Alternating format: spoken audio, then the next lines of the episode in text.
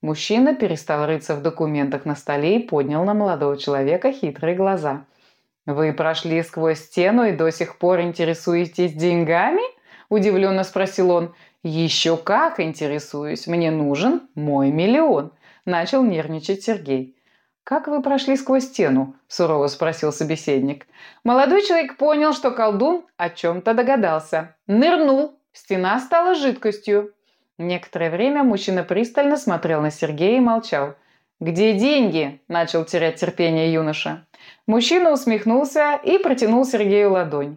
На ней ничего не было, но он держал ее так, словно там лежало нечто ценное. Спустя мгновение на руке из ниоткуда появилась большущая пачка денег. «Вам мелкими или крупными купюрами?» – насмешливо проговорил мужчина.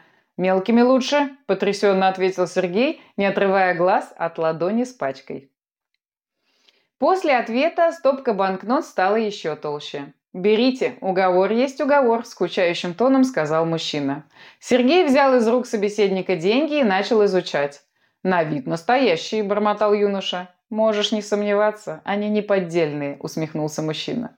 Сергей продолжал изучать деньги, проверяя на просвет и тщательно ощупывая каждую купюру. «Тебе пора идти к директору», – напомнил мужчина. Сергей опомнился и начал распихивать деньги по карманам. «Конечно, конечно, уже иду».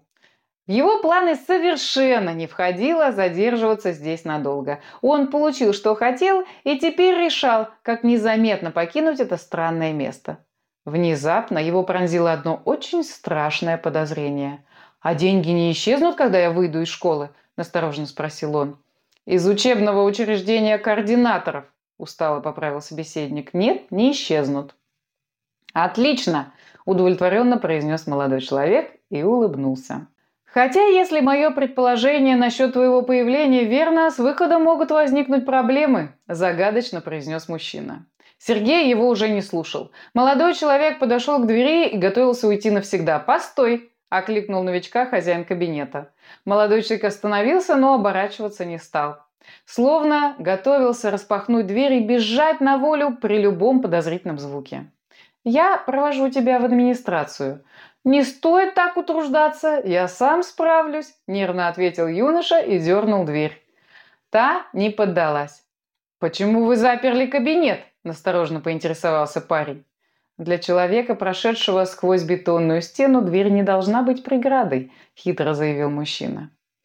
«Бетон сильно отличается от древесины», – начал отпираться юноша.